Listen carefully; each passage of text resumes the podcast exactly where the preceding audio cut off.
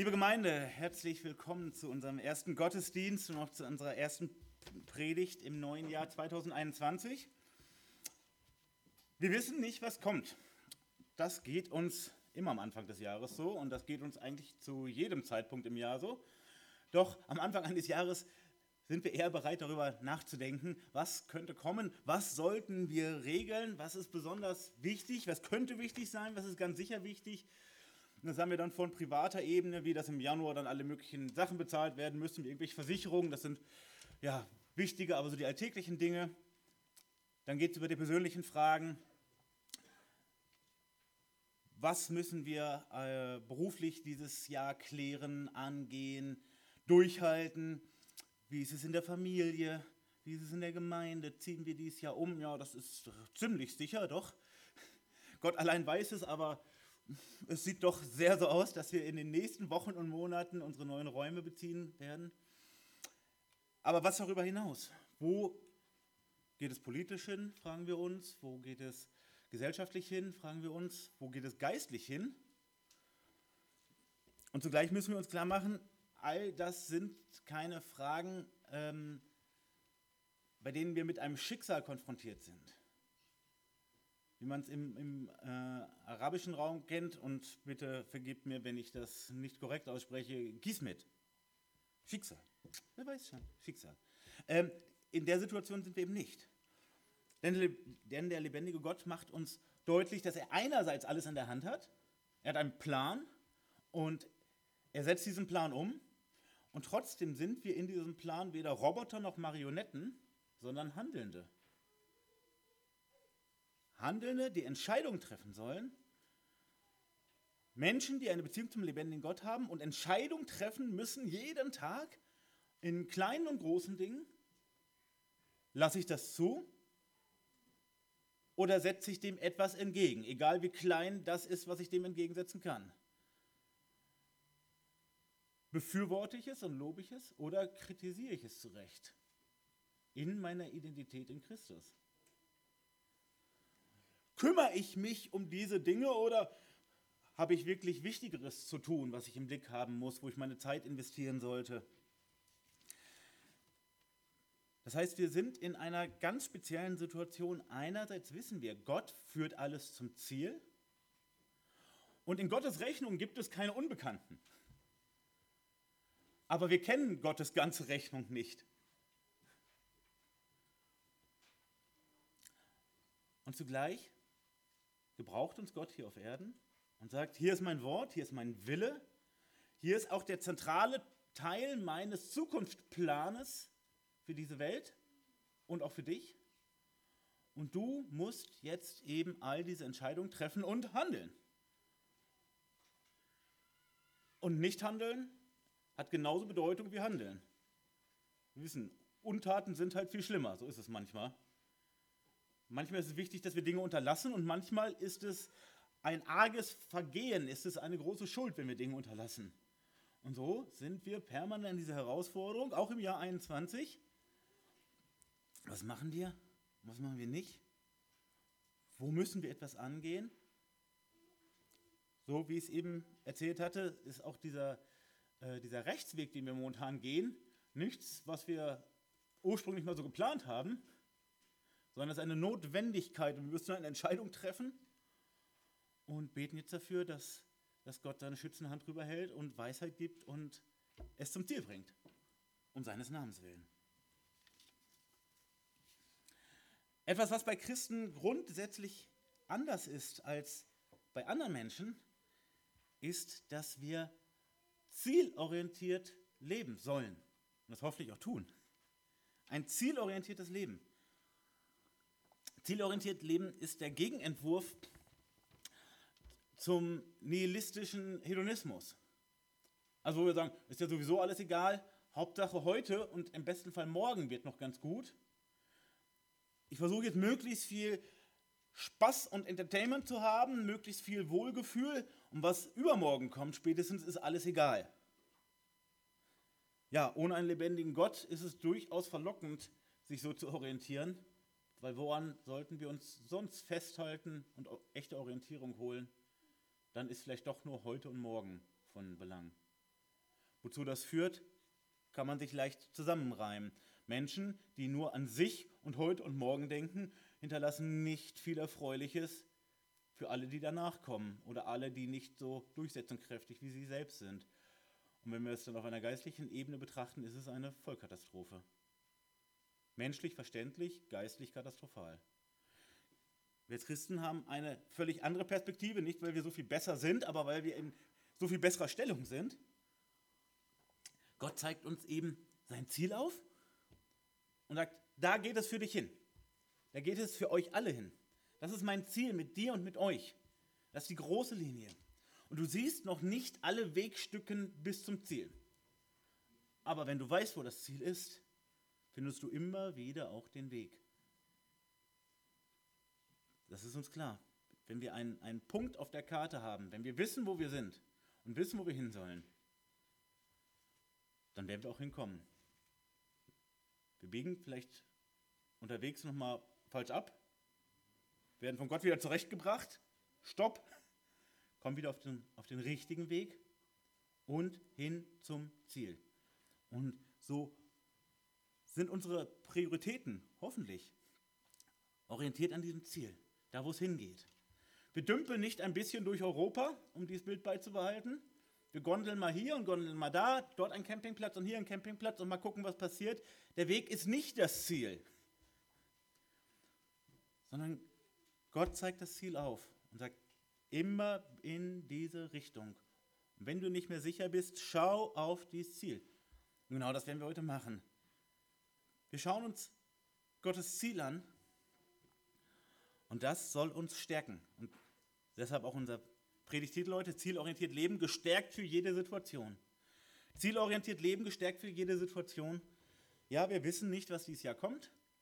Viele Dinge können wir erahnen. Bei so manchen sind wir uns doch ziemlich sicher.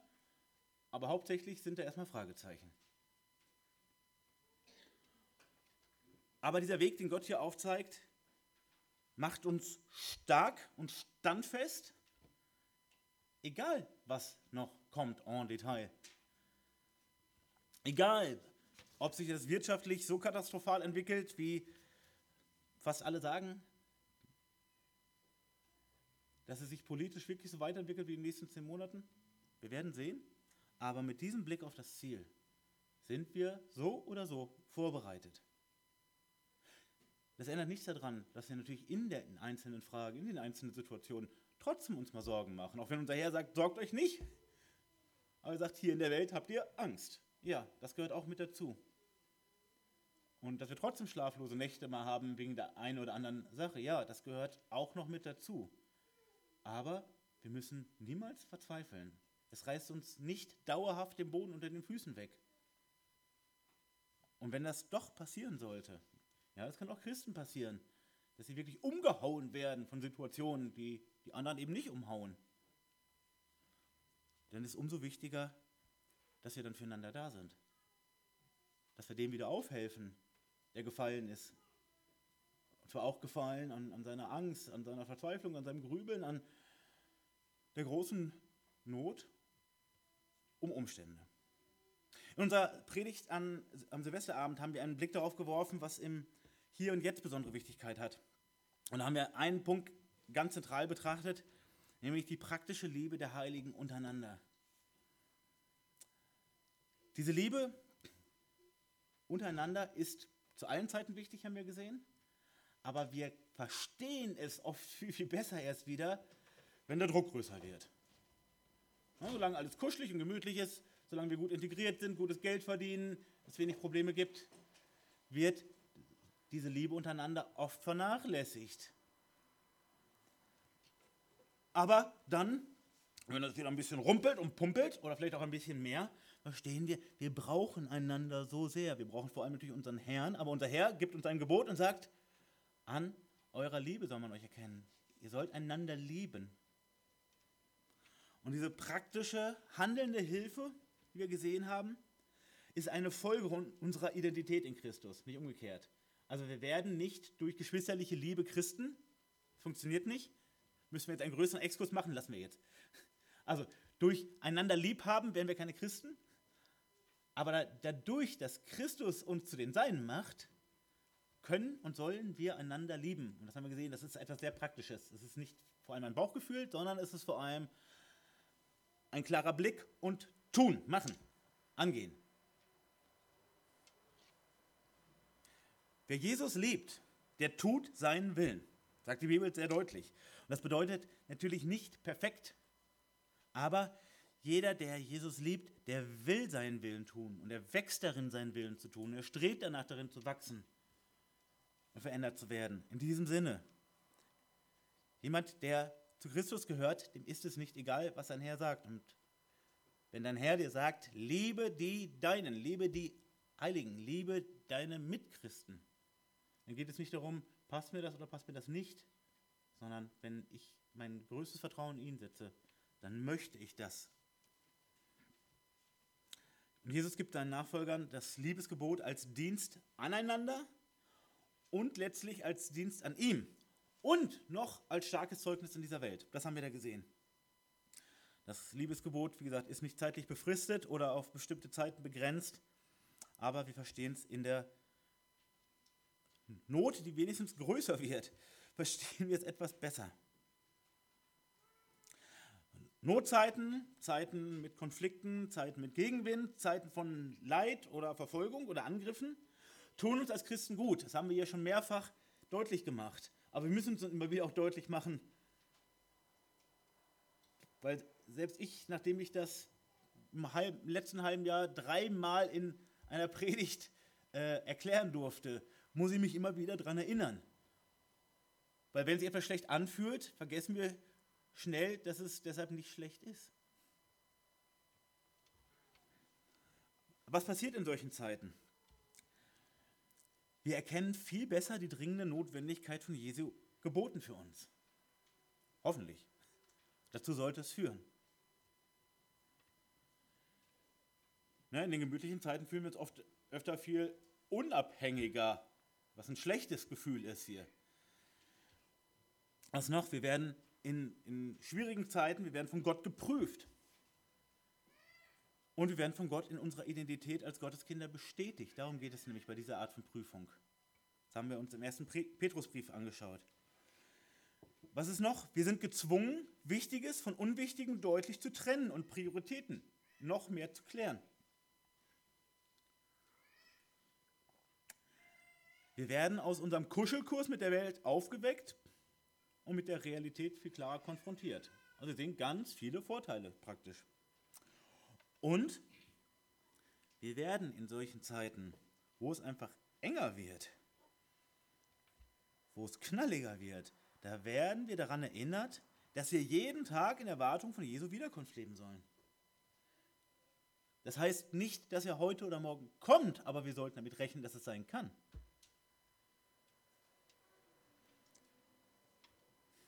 Ja, nochmal, solange es ganz gut läuft, soweit wir schön integriert sind, fällt das leider zu oft aus unserem Blick. Aber in Zeiten wie diesen, wenn wir gezwungen sind, Stellung zu beziehen, wenn wir oft auch zum Kampf gezwungen sind, dann erinnern wir uns wieder, dass unser Herr zu jeder Zeit wiederkommen kann. Und dass er zur richtigen Zeit wiederkommen wird. Das wird nicht gewürfelt. Das ist keine offene Frage, das ist festgelegt und uns nicht bekannt. Und das ist gut für uns. Es ist gut für uns, weil wir eben nicht diese Stellung einnehmen sollen, wie wir sie eben in der Lesung gehört haben, des bösen Knechts. Der sagt, naja, bis mein Herr wiederkommt, das kann ja noch lange dauern. Und ich handle jetzt so, wie es meinen Herrn verunehrt. Im krassen Ungehorsam als ganz schlechter Diener meinem Herrn, mache ich jetzt hier den wilden Mann, lebe mich aus, setze mich in den Mittelpunkt, weil der kommt ja sowieso, kommt ja sowieso nicht. Und deshalb macht Jesus in diesem Text aus Matthäus 24 auch so deutlich, ihr wisst es nicht und ich komme an einem Tag, wo ihr es nicht erwartet. Er zeigt uns einerseits auf die Zeichen seiner Wiederkunft, dass wir die Ze äh, Zeiten einordnen können und trotzdem wird es für sehr viele überraschend sein. Jetzt kommt er. Und das ist gut. Das schärft nämlich unseren Blick. Jederzeit kann er vor der Tür stehen. Und so sollen wir orientiert sein. Das ist positiver Druck. Positiver Druck, weil er uns aufzeigt, es gibt keine Zeiten, wo ihr nachlässig sein sollt, wo ihr fünf Grade sein lassen sollt. Ja, bitte nicht missverstehen. Ja, es gibt auch Zeiten der Entspannung. Es gibt Zeiten zum Auftanken. Es gibt Zeiten, damit du mal wieder gesund werden kannst. Das gibt es auch alles. Damit du mal wieder, wieder auf die Beine kommst. Das ist damit nicht ausgeschlossen. Aber das sind keine Weltzeiten, sondern es sind ganz persönliche Zeiten. So wie Jesus sich auch längere Zeit zurückzieht, zum Beispiel zum Gebet. Oder seinen Jüngern sagt, ruht ein wenig. Ja, das gehört alles mit dazu.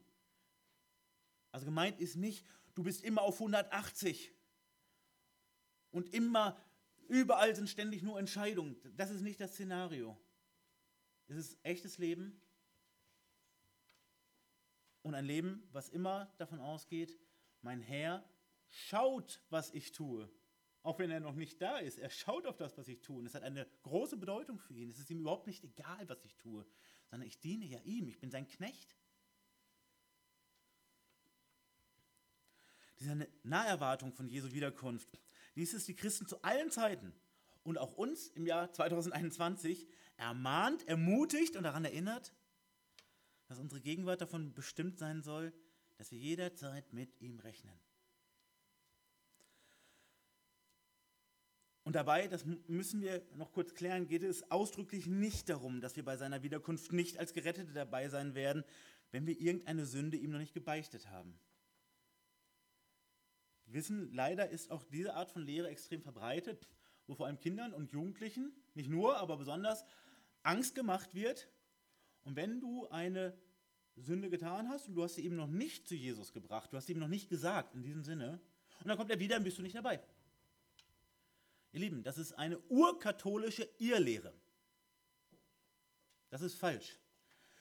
Denn wenn wir gerettet sind, dann sind wir nach Epheser 1 mit dem Heiligen Geist als sein Eigentum versiegelt und nichts kann etwas daran ändern. Nichts kann uns von seiner Liebe scheiden.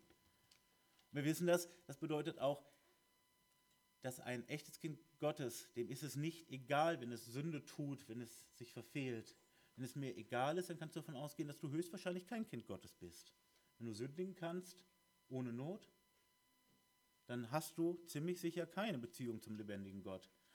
Aber wenn du feststellst, ich bin so unperfekt und ich tue noch viel zu oft Sünde, das tut mir leid. Herzlich willkommen in der Realität, in geistlicher Realität, in einem geistlichen Blick auf dich selber. Ja.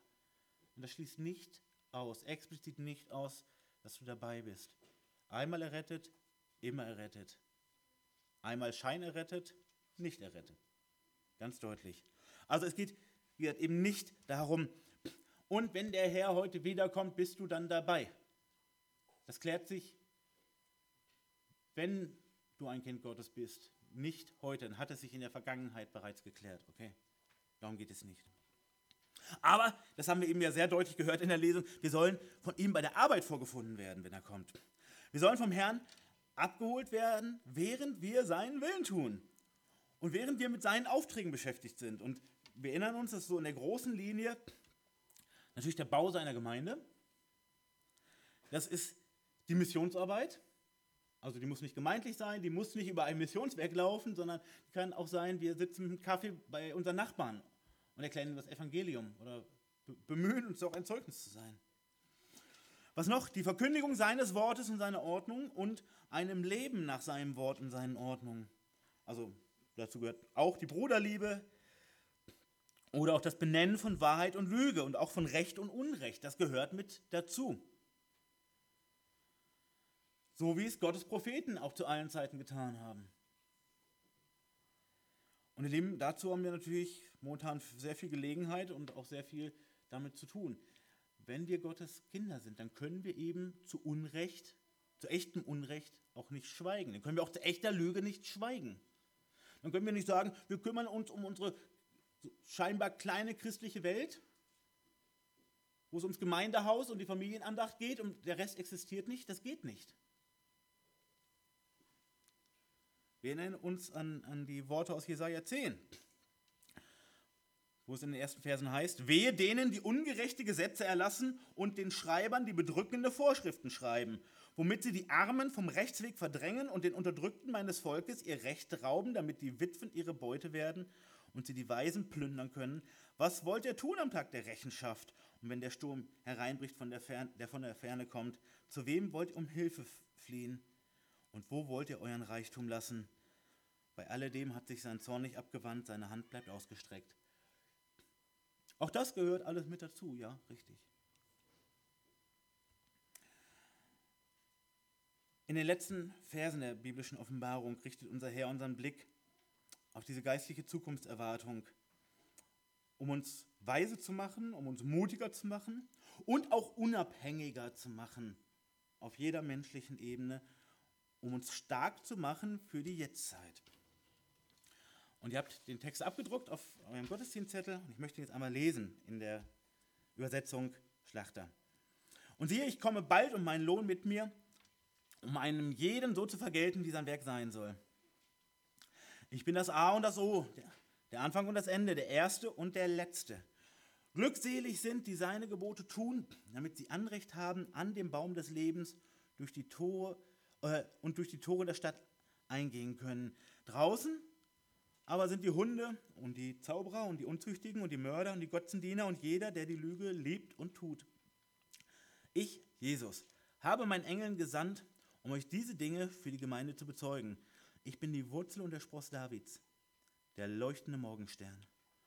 Und der Geist und die Braut sprechen, komm. Und wer es hört, der spreche, komm. Und wen da dürstet, der komme. Und wer da will, der nehme das Wasser des Lebens umsonst. Für wahr, ich bezeuge jedem, der die Worte der Weissagung dieses Buches hört, wenn jemand etwas zu diesen Dingen hinzufügt, so wird Gott ihm die Plagen zufügen, von denen in diesem Buch geschrieben steht. Und wenn jemand etwas wegnimmt von den Worten des Buches dieser Weissagung, so wird Gott wegnehmen seinen Teil vom Buch des Lebens und von der heiligen Stadt und von den Dingen, die in diesem Buch geschrieben stehen. Er spricht, der dies bezeugt, ja, ich komme bald. Amen. Ja, komm, Herr Jesus. Die Gnade unseres Herrn Jesus Christus sei mit euch allen. Amen. Herr Jesus Christus, vielen Dank für diese letzten Worte aus deiner Offenbarung und bitte gebrauch sie, um uns zuzurüsten, auch für dieses neue Jahr, für die kommenden Zeiten. Herr, dass wir wirklich es verstehen, deinen Willen zu tun, dass wir uns nicht an Menschen orientieren und uns auf irgendwelchen Ebenen von Menschen zu Knechten machen lassen, Herr, sondern dass wir deine Knechte allein sind. Herr, schenke uns wirklich Weisheit und Ermutigung. Herr, danke, dass du, dass du noch viel vorhast mit uns. Und wir vertrauen, dass es gut ist, was du mit uns vorhast. Und Herr, nun schließ uns bitte dein Wort auf und gib uns das, was jeder Einzelne braucht, um zugerüstet in die nächsten Tage und Wochen und Monate gehen zu können. Amen. Wir werden uns unseren Text ganz klassisch in drei Punkten anschauen. Jesus kommt bald und erstens, und unsere Identität bestimmt unsere Zukunft. Also Jesus kommt bald und unsere Identität bestimmt unsere Zukunft. Jesus kommt bald und zweitens, und seine Identität bestimmt unsere Zukunft. Und seine Identität bestimmt unsere Zukunft. Und drittens, Jesus kommt bald und sein Kommen bestimmt unsere Gegenwart. Das ist unser Fahrplan und wir steigen jetzt ohne weitere Verzögerung ein, gleich in den ersten Punkt. Jesus kommt und unsere Identität bestimmt unsere Zukunft. Es ist ein typischer Johannestext. Ähm, Johannestexte ähm, sind etwas anders strukturiert, als wir das von, von Paulus zum Beispiel kennen oder auch von Jakobus. Ähm, er geht nicht so stringent ein Thema in einem Abschnitt durch, sondern springt immer wieder mal. Deshalb werden wir heute in der Auslegung nicht einfach Vers für Vers vorgehen, sondern in den Themenblöcken, die er hier ähm, wiedergibt. Das sind bei unserem ersten Punkt die Verse 12, 14, 15, 17 und 20. 12, 14, 15, 17 und 20. In diesen Versen finden wir gleich vier wichtige Aspekte die Christus uns vor Augen stellt. Und zwar in Bezug auf seine Wiederkunft, auf sein Kommen. Etwas, wo wir speziell nochmal den Blick geschärft bekommen sollen. Das sind nämlich einmal die Folgen für die Heiligen, also die Folgen für uns, wenn er kommt. Die Folgen für die Heiligen, für uns. Und das ist einmal der Lohn, den er in Vers 12 erwähnt. Und siehe, ich komme bald, um meinen Lohn mit mir, um einem jeden so zu vergelten, wie sein Werk sein wird. Für die Menschen, die ohne ihn sind, ist das eine sehr scharfe Warnung. Du wirst den Lohn deiner Werke bekommen. Aber für uns ist es eine ganz große Ermutigung. Wir tun das, was wir zu tun schuldig sind. Jesus bezeichnet das in einem äh, Gleichnis auch mal genauso. Aber wir bekommen trotzdem einen Lohn. Wir sammeln einen Schatz im Himmel und werden belohnt von unserem Herrn für die Treue, für unseren Dienst, für all das, was wir tun. Nicht, weil es uns laut Tarifvertrag zustehen würde, ganz im Gegenteil, uns würde die Hölle zustehen laut Tarifvertrag. Nein, aber er rettet uns nicht nur allein aus Gnade, sondern belohnt uns auch noch obendrein. Und diesen Lohn werden wir vollumfänglich erhalten, wenn er wiederkommt. Und so können wir als Christen freudig sagen, wenn der Herr wiederkommt, ist Zahltag. Und uns schlottert dabei nicht die Beine, sondern wir freuen uns von ganzem Herzen. Also, einmal der Lohn. Dann das ewige Leben. Das lesen wir in Vers 14. Glückselig sind, die seine Gebote tun, damit sie Anrecht haben an dem Baum des Lebens und durch die Tore in die Stadt eingehen können. Wir sind hier im diesseitigen Leben, das hier ist begrenzt, es hat ein Ende. Und das ist auch gut so. Auch wenn wir keine Todessehnsucht haben, hoffentlich. Aber dieses Leben hat Leid und Not und Traurigkeit und Einsamkeit und all diese Dinge. Und die Ewigkeit bei Gott hat es eben nicht, weil all das Böse, all das Sündige dort fehlt. Und so ist der Ausblick in diese Ewigkeit, die dann für uns beginnt. Wunderbar. Jesus kommt, wir bekommen unseren Lohn und das ewige Leben beginnt. Und damit endet alles Leid für uns. Alles, was uns bedrückt, hört auf zu existieren. Beziehungsweise das, was da noch existiert, bedrückt uns nicht mehr. Also unser Lohn, ein ewiges Leben und, das haben wir eben noch gesehen in Vers 14, die himmlische Heimat. Es ist ein Zuhause für uns vorbereitet, was nicht befristet ist, was ebenfalls ewig ist. Eine Heimat bei Gott selbst, die kein Ende mehr hat. Da wird unser Zuhause nicht abgerissen. Wir haben kein Problem, die Hypothek zu zahlen, weil wir müssen sie nicht zahlen. Sie ist schon längst bezahlt.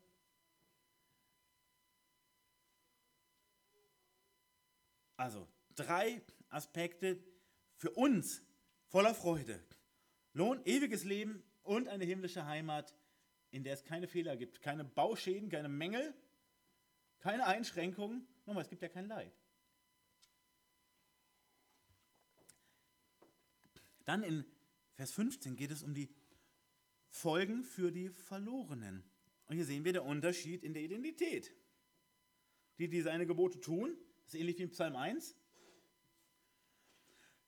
Für die gibt es Leben und Lohn und Heimat. Und Vers 15, die Verlorenen werden hier mit ihren Sünden als Stifter ihrer Identität genannt.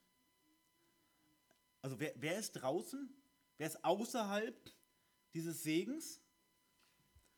Draußen aber sind die Hunde und die Zauberer und die Unzüchtigen und die Mörder und die Götzendiener und jeder, der die Lüge liebt und tut. Und es ist sehr interessant, wie das hier beschrieben ist. Es sind nicht so nach neuem Sprachgebrauch die Lügenden oder die, die Lügen sprechen oder die, die Zauberei betreibenden oder ähnliches, sondern Jesus verbindet das hier mit Identität. Also das, das Zaubern oder das, das Tun von Unzucht ist identitätsstiftend. Und es ist wirklich beeindruckend, wie, wie deutlich das heute wird ähm, in diesen konstruktivistischen Realitätsmodellen wie Gender. Ja, wird meine Tat, mein Handeln, was ich immer wieder tue, jubelnd scheinbar, zu meiner Identität. Aber bei Gott ist das hier ganz deutlich bezogen eben auf Sünde und dadurch verloren gehen.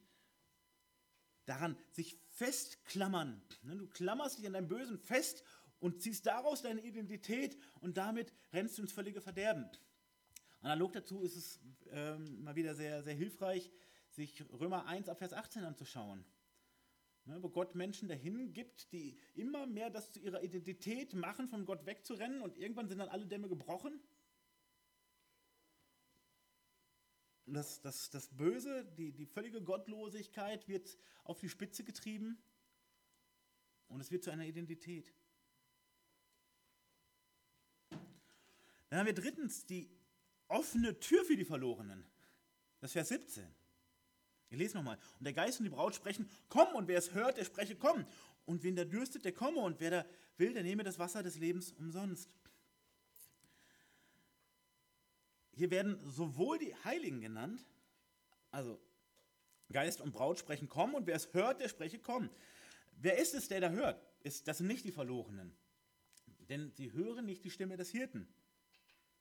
Ne, Johannes 10, Vers 27. Meine Schafe hören meine Stimme und ich kenne sie und sie folgen mir nach. Die sind hier gemeint an dieser Stelle.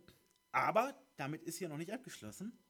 Es werden nämlich auch die Verlorenen genannt, denen die Tür zur Errettung noch offen steht wenn sie auf Jesu Ruf praktisch antworten. Und dieser Ruf Jesu geschieht durch sein Wort, durch die Verkündigung seines Wortes, vielleicht auch durch die Missionsarbeit oder hoffentlich durch die Missionsarbeit, an, an der du wirkst, ob persönlich ausgesprochen oder ähm, schriftlich oder sonst irgendwie anders weitergegeben. Die Menschen, die darauf antworten, können zu Schafen dieser Herde werden. Eine echte Umwandlung von Böcken in Schafe. Und das ist diese offene Tür. Einerseits zeigt Gott auf, das ist eine, eine Identität, in der ihr steckt, die ihr da draußen seid. Äh, geschrieben ist das Ganze hier an die Gemeinde, an die Heiligen, ja? Aber mit denen haben wir ja zu tun, hoffentlich, wenn wir uns nicht äh, in falscher Weise isolieren. Natürlich haben wir mit denen zu tun, das ist ja unser Arbeitsfeld. Und er sagt, bleiben Sie bei Ihrer Identität, gibt es keine Hoffnung. Und das zeigen auch diese krassen Bilder, mit denen er diese Identität ausdruckt, ausdrückt, wie Hunde und Zauberer und Unzüchtige. Ja, aber es gibt noch die Möglichkeit, bis er wiederkommt, bis er wieder da ist, gibt es eben diese Möglichkeit. Und einerseits werden wir an unseren Auftrag erinnert und andererseits ruft das geradezu den Verlorenen zu, du musst eben nicht das bleiben, was du bist. Du solltest auch nicht bleiben, was du bist. Und viertens haben wir noch die Hoffnung der Heiligen. Und das ist Vers 20. Es spricht er dies bezeugt, ja, ich komme bald, Amen. Ja, komm, Herr Jesus. Das Heilige Gottes sehen wir uns nach dieser Wiederkunft. Eben nicht nur wegen, wegen des Lohnes, nicht nur, weil dann die Ewigkeit anfängt, sondern vor allem, weil unser Herr dann da ist. Weil er als König auftritt, als Richter auftritt weil er alles wiederherstellt, was so kaputt ist, was uns, was uns so bedrückt immer wieder. Während es für die Verlorenen der schlimmste Tag aller Zeiten ist, also alle, die in dieser Identität verharren, ist es der schlimmste Tag überhaupt? Ist es für uns der größte Freudentag? Lesen wir mal Malachi 3, dringende Empfehlung. Der große Freudentag, wo wir springen wie die Mastkäfer. Christus selbst löst alle Lüge und alle Ungerechtigkeit völlig auf und erscheint allen Menschen unleugbar als Realität. Keine Diskussionen mehr. Es gibt praktisch keine Atheisten mehr. Und dabei hängt all das, all das Genannte, hängt ab von der Identität des Christus. Wenn er nicht der ist, der ist, wenn Christus diese jämmerliche Karikatur wäre, zu der ihn die liberale Theologie machen will, Oder auch die üblichen Medien von Fokus, Spiegel und so weiter, wie sie alljährlich rings um Weihnachten und Ostern einen Fantasie-Jesus vorstellen. Wäre Jesus wirklich so, wie er da vorgestellt wird, dann gäbe es keine Hoffnung, dann gibt es auch keine weise Erwartung. Wäre Christus nur der philosophische Weltverbesserer, als er uns immer wieder verkauft werden soll, hätte seine Rückkehr nicht ansatzweise ernsthafte Folgen. Da könnte eine neue Bewegung entstehen oder so. Aber es ist lächerlich im Vergleich zu dem, was die Bibel selbst sagt. Die Freude und die Hoffnung sind also nur begründet und groß, weil er der ist, als der sich uns offenbart und vorgestellt hat. Und das ist unser zweiter Punkt. Jesus kommt und seine Identität bestimmt unsere Zukunft. Ja, eben ging es darum, wer sind wir? Wie stehen wir in der Beziehungsfrage zu Jesus? Gegen ihn in der falschen Identität oder bei ihm in seiner Identität? Und das ändert alles. Aber jetzt geht es nur um seine Identität, bestimmt für unsere Zukunft. Das sind Verse 13, 16 und 21, die es deutlich machen. Er sagt, ich bin das A und das O, also das Alpha und das Omega, der Anfang und das Ende, der Erste und der Letzte. Ich bin Jesus, habe, äh, ich Jesus habe meinen Engeln gesandt, um euch diese Dinge für die Gemeinde zu bezeugen. Ich bin die Wurzel und der Spross Davids, der leuchtende Morgenstern. Und 21, die Gnade unseres Herrn Jesus Christus sei mit euch allen. Amen. Wir sehen hier einmal Jesu Identität als Anfang und Ende aller Dinge, Vers 13. Das Alpha und das Omega, der Anfang und das Ende, der Erste und der Letzte. Wir kennen das aus dem Johannesevangelium, aus den ersten Versen. Da heißt es, im Anfang war das Wort und das Wort war bei Gott und das Wort war Gott. Dieser war am Anfang bei Gott. Alles ist durch dasselbe entstanden und ohne dasselbe ist auch nicht eines entstanden, was entstanden ist. In ihm war das Leben und das Leben war das Licht der Menschen. Jesus ist der Anfang aller Dinge. Alles, was wir kennen, alles, was wir erforschen können letztlich, alles, was wir ähm, sehen, erleben können, was wir nutzen können, ist letztlich von ihm gemacht. Und wie leicht fällt es uns, dieses große Werk zu unterschätzen, weil es ja so alltäglich ist, im wahrsten Sinne des Wortes. Wir leben ja mittendrin. Wir sind völlig abhängig davon. Nicht eine Sekunde könnten wir ohne diese Werke leben, geschweige denn ohne ihn, aber auch nicht ohne seine Werke. Aber es wird viel zu schnell banal für uns. Jesus hat das Leben in diese Welt gebracht. Und er erhält es auch. Und er will es. Den Mensch im Zentrum und alle anderen Geschöpfe auf den Menschen hin ausgerichtet. Er ist der Anfang. Er ist der Anfang aller Menschheitsgeschichte, aller Heilsgeschichte. Und wir fragen, wo hat das Ganze angefangen? Bei ihm. Ich war jetzt über die Feiertage bei einem, einem lieben Freund, der, der nicht im Glauben ist, und seine, seine Partnerin, mit der er zusammenlebt, die auch nicht im Glauben ist, die über den Darwinismus ihre Abschlussarbeit geschrieben hat. Sehr, sehr überzeugt. Und dann ging es um die Frage, ja, ist das nicht doch vereinbar?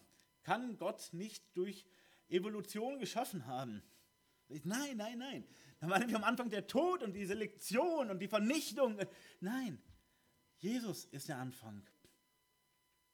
Und das ist der krasse Gegenentwurf zu, zu dem, was du in deiner Abschlussarbeit geschrieben hast. Genau. Aber er ist auch das Ende aller Dinge. Er setzt den Schlusspunkt für diese Welt. Er setzt den Schlusspunkt für alles, alles Leid und für alle Not, für alle Ungerechtigkeit. Er setzt auch den Schlusspunkt für unsere Gemeindearbeit. Ja. Weil sie dann nicht mehr nötig ist. Er setzt den Schlusspunkt für die Missionsarbeit, weil sie an einem bestimmten Punkt dann nicht mehr nötig ist. Gut, dass wir sowas nicht entscheiden müssten. Das wäre eine schreckliche Katastrophe und würde Millionen ins Unheil reißen. Nein, aber er setzt den Schlusspunkt. Und er setzt auch den Schlusspunkt für deinen ganz persönlichen Weg hier auf Erden. Und den Anfangspunkt für deinen Weg in der Ewigkeit. Und das rückt uns so leicht aus dem Blick, wenn wir erleben, was hier in dieser Welt passiert. Wenn wir erleben schon allein, was wir für Unheil anrichten oder anzurichten bereit sind immer wieder. Und wenn wir es dann auf noch, noch höherer Ebene sehen, wie der Größenwahn immer mehr zum Alltag wird.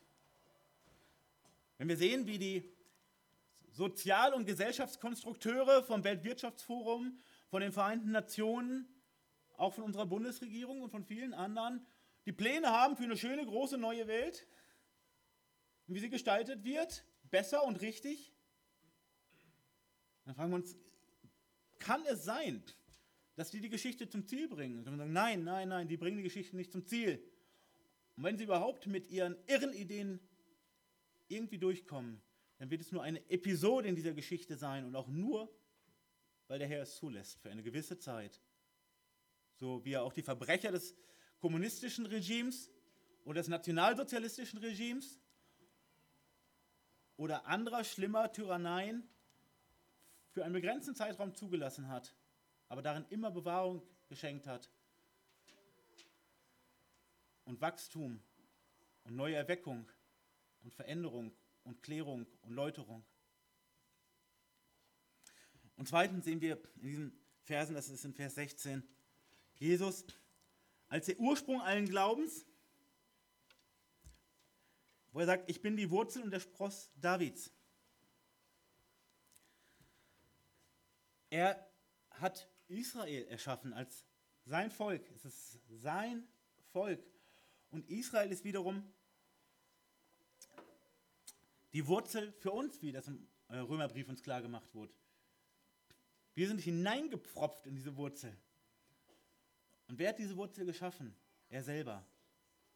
Die Menschen haben nicht Christus erschaffen, dadurch, dass sie in ihn glauben, sondern Christus hat die Menschen erschaffen und den Glauben erschaffen, damit Menschen überhaupt gerettet werden können. Das wissen wir, es war zu allen Zeiten gleich. Auch ein Abraham wurde gerettet. Warum? Weil er glaubte, weil er Gott glaubte und vertraute. Deswegen. Und Jesus als der Morgenstern lesen wir hier. Er ist das Licht einer neuen und endgültigen Zeit. Ein Licht, das seine Nachfolger bei der Entrückung abholen wird. Und dann haben wir drittens hier noch Jesus als die Quelle von Gottes Gnade in Vers 21. Die Gnade unseres Herrn Jesus Christus sei mit euch allen. Amen. Die Gnade Gottes erreicht uns durch Christus selber. Und wenn er wiederkommt,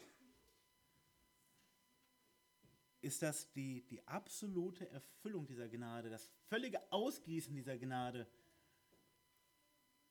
Während wir jetzt schon durch Gnade leben, ja, das ist jetzt schon für uns Realität, wird sie vollendet, wenn er, wenn er wiederkommt.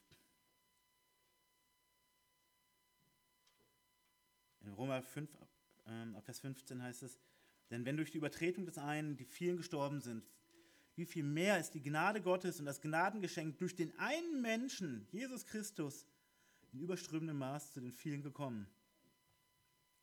Oder 1. Korinther 1, ich danke meinem Gott alle Zeit euretwegen für die Gnade Gottes, die euch in Christus Jesus gegeben ist. Er ist der Gnadenbringer. Und damit kommen wir zu unserem dritten und letzten Punkt. Unser letzter Punkt bei der Betrachtung der letzten Verse der Bibel. Drittens, Jesus kommt und sein Kommen bestimmt unsere Gegenwart. Und das sind die Verse 18 und 19. Damit werden wir jetzt die letzten ähm, Minuten noch unser Studium fortsetzen. Die haben es noch einmal in sich. 18 und 19, dort heißt es, Fürwahr, ich bezeuge jedem, der die Worte der Weissagung dieses Buches hört. Wenn jemand etwas zu diesen Dingen hinzufügt, so wird Gott ihm die Plagen zufügen, von denen in diesem Buch geschrieben steht. Und wenn jemand etwas wegnimmt von den Worten des Buches dieser Weissagung, so wird Gott wegnehmen seinen Teil vom Buch des Lebens und von der heiligen Stadt und von den Dingen, die in diesem Buch geschrieben stehen. Was heißt das? Wir sollen Gottes Wort und nicht nur das Buch der Offenbarung, sondern wir sollen Gottes ganzes Wort unverfälscht bewahren. Denn jeder, der es verändert, ist verflucht. Und es gibt keine Hoffnung für jemand, der darin verharrt, also in, in diesem verfälschten Wort Gottes, wer daran festhält, an dieser Verfälschung, für den gibt es keine Hoffnung, ist hier ganz klar gesagt. Wer an einer falschen Bibel festhält, kann nicht in den Himmel kommen. So können wir sagen. Wer einem falschen Christus nachläuft, einem Pseudo-Christus, und Jesus spricht sehr deutlich von falschen Christussen im Plural, der wird nicht errettet werden. Deshalb ist unser Gottesbild und unser Bibelverständnis grundlegend. Das ist ganz, ganz wichtig. Das ist kein Spezialthema für irgendwelche Theologen, sondern ein allgemeines Thema, mit dem sich jeder Christ auseinandersetzen muss. Und diese Warnung hat zwei gute Gründe, nämlich einmal die Verfälschung innerhalb eines christlichen Rahmens, wo wir teilweise schon die Grenze erreichen mit sogenannten Bibelübertragungen, die wirklich schon an der wenigstens an der Grenze der Verfälschung kratzen, wo wir eindeutig auf Abstand gehen sollten. Also Pamphlete wie Hoffnung für alle. Erst recht Dinge wie die Volksbibel oder ähnliches. Ja, das ist der eine Aspekt. Ähm, oder äh, Zusatzoffenbarungen, die der Bibel hinzugefügt werden. Das erleben wir in vielen Sekten, aber nicht immer sind Sekten als Sekten benannt. Auch in vielen Kreisen, die sich als christlich konservativ darstellen oder auch selbst verstehen, ist das so. Also einmal geht es in diese Richtung. Sagen, innerhalb eines Rahmens, der sich selbst als christlich versteht, wird Gottes Wort verfälscht. Das ist sehr, sehr schlimm. Aufgrund des Vertrauensbruchs, aufgrund der schweren äh, Einordnungsfähigkeit. Das haben doch aber Christen gesagt und die reden doch ganz viel von Jesus und die sagen doch ganz viel Gutes. Das ist eine sehr schwierige Sache. Und auf der anderen Seite haben wir es mit der Verfälschung von außen zu tun. Und das ist etwas, was in großen Schritten auf uns zukommt. Wir haben inzwischen schon einige europäische Länder, die in den letzten Monaten Gesetze geschaffen haben, wo verschiedene Anwälte sagen, das reicht aus, um Menschen wegen Gottes Wort zu verurteilen. wir haben das ja auch erlebt, dass jemand aufgrund von Gottes Wort verurteilt wurde in Bremen vor einigen Wochen. Und in anderen Ländern ist das noch schärfer. Schaut euch mal schottische Gesetzgebung an. Das ist gruselig. Und es soll letztlich eine verfälschte Bibel etabliert werden, weil das Original zu gefährlich ist. Bibelzensur. Wir erleben das in China, wo unverfälschte Bibeln weitestgehend illegal sind in weiten Bereichen. Wir haben ja in verschiedenen Provinzen verschiedene Situationen. In vielen Provinzen ist die unverfälschte Bibel, die staatlich nicht lizenzierte Bibel, illegal. Und in vielen Ländern ist es ähnlich, dass wir so eine Tendenz haben. Wir haben erlebt in Deutschland ein Verfahren, also zumindest erste Ermittlungen gegen eine Frau, nur weil sie Bibelverse an ihre Imbissbude gehängt hat. Das wird eingestellt. Halleluja. Das heißt, wir haben noch etwas Zeit. Aber wir sehen, dass falsche Bibeln gewollt sind. Denn die echte Bibel ist gefährlich für jeden totalitären Machthaber, für jeden, der nachts von einer Diktatur träumt und sich freut dabei. Ist eine echte Bibel und erst recht dann noch Menschen oder Bücher, die die Bibel richtig versuchen zu erklären, um Menschen zu öffnen, höchst gefährlich. Christen sind sehr gefährlich für den Totalitarismus. Warum? Weil sie überzeugt sind, dass Gott über dem Staat, den Politikern, all diesen Dingen steht, dass er die höchste Autorität hat und das auch so gelebt werden soll. Und deshalb sind echte Bibeln höchst gefährlich.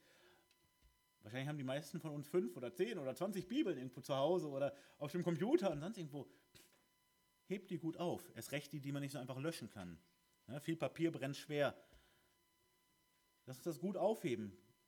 Echte, richtige, gute Bibelübersetzungen. Und davon kann man ehrlich gesagt auch gar nicht zu viel haben. Denn es gibt genug Menschen, die noch was brauchen, auch im nächsten Jahr noch brauchen, wenn vielleicht mal echte Bibeln Mangelware werden. Aber machen wir uns nochmal klar, Gottes Wort bewahren, was bedeutet das? das ist der eine Aspekt den wir jetzt auch besonders angeschaut haben, ist Wort und Inhalt der Bibel unverändert glauben, also studieren, verstehen, glauben, bewahren, weitergeben und auch verteidigen. Dass wir eben Verfälschungen nicht einfach hinnehmen können. Das können wir auch nicht ertragen, wenn wir Gottes Kinder sind. Und das andere ist, Gottes Wort bewahren bedeutet sein unverfälschtes Wort verstehen und tun. Es machen. Gottes Wort ist nicht etwas, wo wir bei der Theorie irgendwie stehen bleiben können. Das haben wir in der Bruderliebe gesehen. Eine theoretische Bruderliebe ist gar nichts, das ist Hass. Sagt ja, ganz im Sinne vom äh, Schreiber äh, vom, von Jakobus und, und seinem Jakobusbrief. Liebe Schwester, du hast Mangel, dir ist kalt, du hast nichts zu essen, ich wünsche dir das Beste, schönen Tag noch. Das ist Hass. Das ist das Gegenteil von Liebe. Und so ist es mit Gottes ganzen Wort. Ist theoretisch, wir haben es halt im Herzen und da schließen wir es ganz fest ein und mehr passiert damit nicht. Das spricht nicht dafür, dass wir einen echten Glauben haben. Nein. Jesus selbst sagt in Johannes 5, Vers 24, Wahrlich, wahrlich, ich sage euch, wer mein Wort hört und dem glaubt, der mich gesandt hat, der hat ewiges Leben und kommt nicht ins Gericht, sondern er ist vom Tod zum Leben hindurchgedrungen. Und hört und glaubt heißt, ich vertraue darauf. Wenn ich darauf vertraue, dann handle ich. Und das ist das, was wir eben schon einmal gestriffen haben. Gottes Wort hat im Zentrum das Evangelium. Selbstverständlich. Und deshalb hat die Mission und die Gemeindearbeit auch so einen hohen Stellenwert. Aber damit endet es nicht. Das bedeutet auch, dass wir nach Gottes Wort richtig und falsch klar benennen, Wahrheit und Lüge klar kennzeichnen, Recht und Unrecht klar benennen, dass wir uns erbarmen über Not von Menschen, über geistliche Not, aber auch über äußere Not. Wir sehen in der Bibel immer wieder, wie das zusammenhängt. Du brauchst dem Hungernden auch nicht sagen, lies mal die Bibel. Dann knurrt der Bauch auch nicht mehr so. Um in diesem Bild zu bleiben, gib ihm Essen, gib ihm praktisch wirklich Liebe, Nähe, Zeit und gib ihm das Evangelium als Allerwichtigstes dazu. In diesem Sinne. Ihr Lieben, wenn wir Gottes Wort bewahren, wenn wir weder etwas hinzufügen noch wegnehmen, dann bedeutet das, dass wir uns ständig mit Gottes Wort auseinandersetzen, auch in diesem neuen Jahr. Und dass wir sehen immer mehr, was ist Gottes Wille und wie tue ich den? Wie tue ich den? Wenn ich ein Repräsentant Gottes bin, und das sind wir tatsächlich, auch wenn, wenn uns das schlottern lässt, weil wie soll ich ein Repräsentant dieses großen, heiligen, lebendigen Gottes sein? Ja, aber du bist es, wenn du sein Kind bist, wenn du gläubig bist. Du bist es, ja. Wie kannst du das in diesem Jahr ganz besonders gut tun? Ihr Lieben, ich habe keine große allgemeine Antwort, außer die großen allgemeinen Linien, die Gott auch für jeden aufzeigt, die eben schon benannt wurden mehrfach. Aber du musst das für dich auch selber prüfen. Und wir müssen das immer wieder prüfen, wenn Gott wieder aufzeigt, wie es weitergeht. In dieser Weltgeschichte, in deiner Lebensgeschichte. Ja, wir müssen davon ausgehen, dass sich, das, dass sich die Not auch in diesem Jahr, die äußerliche und auch die geistliche Not, nochmal vergrößert bei vielen, vielen Menschen. Und ihr Lieben, das ist eine offene Tür wir sollten da sein, wo Menschen anfangen zu fragen. Da sollten wir da sein. Wo Menschen Nöte und Probleme haben, da sollten wir da sein. Wo Menschen nicht mehr wissen, wohin, da sollten wir eine offene Tür haben.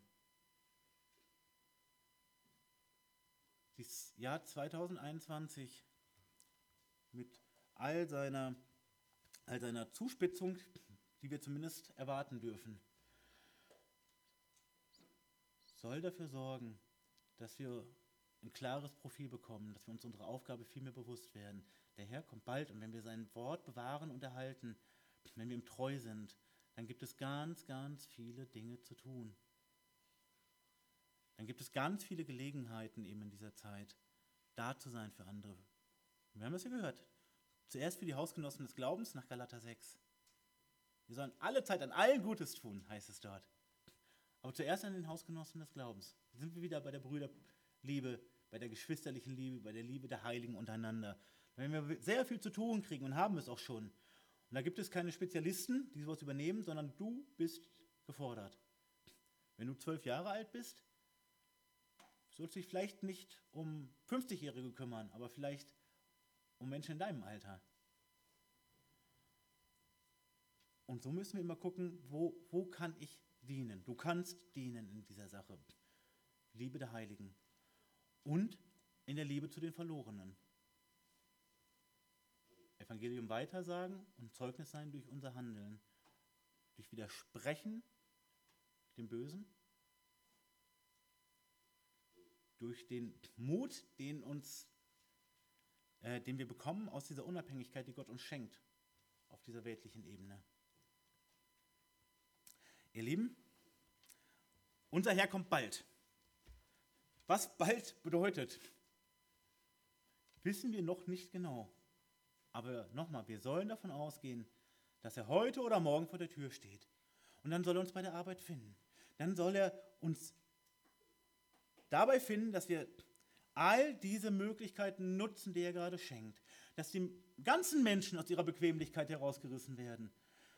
Dass die alte Normalität, wie das in den Medien immer wieder benannt wird, dass es die eben nicht mehr gibt. Und die Menschen sich fragen müssen, wie wird oder wie soll diese neue Realität sein? Und welche Realität lebe ich in Zukunft? Von wem lasse ich meine Realität bestimmen? Von größenwahnsinnigen Menschen oder vom lebendigen Gott? Und wenn es keine Christen mehr als Ansprechpartner gibt, dann ist es zappenduster in dieser Welt.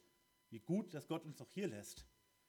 Nicht, weil wir so toll sind, sondern weil wir, das haben wir in der Vergangenheit schon öfter gesagt, weil wir Reflexionsfläche für sein Licht sind. Wir strahlen, weil Gott auf uns strahlt. Wir sind wie der Mond oder wie ein Spiegel. Und es ist wichtig, dass wir als Reflexionsflächen Gottes hier in dieser Welt sind. Eben erst recht in Zeiten, die düster sind, die finster sind, die aufregend sind, wo es viele Fragezeichen gibt. Denn bei Gott gibt es nur Ausrufezeichen. Wir können jedem Menschen entgegenrufen, du musst nicht mehr mit diesen Fragezeichen leben. Du musst nicht mehr mit dieser Ungewissheit leben. Du musst dich nicht ausliefern irgendwelchen Menschen, die große, tolle, schöne Pläne machen für das Leben von siebeneinhalb Milliarden Menschen. Nein, das musst du überhaupt nicht. Du musst vor allem nicht mehr ausgeliefert sein dir selber. Das ist nämlich die allergrößte Not.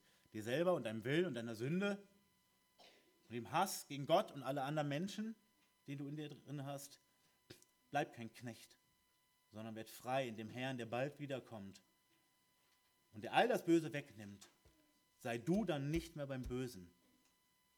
Das ist die wichtigste Botschaft, die wir jetzt herauszurufen haben.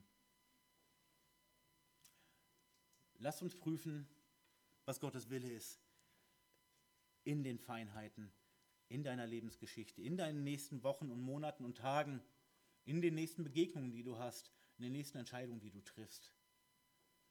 Gott zeigt uns das große Bild auf und er führt uns in den kleinen Dingen, wo wir danach streben, ihm treu zu sein.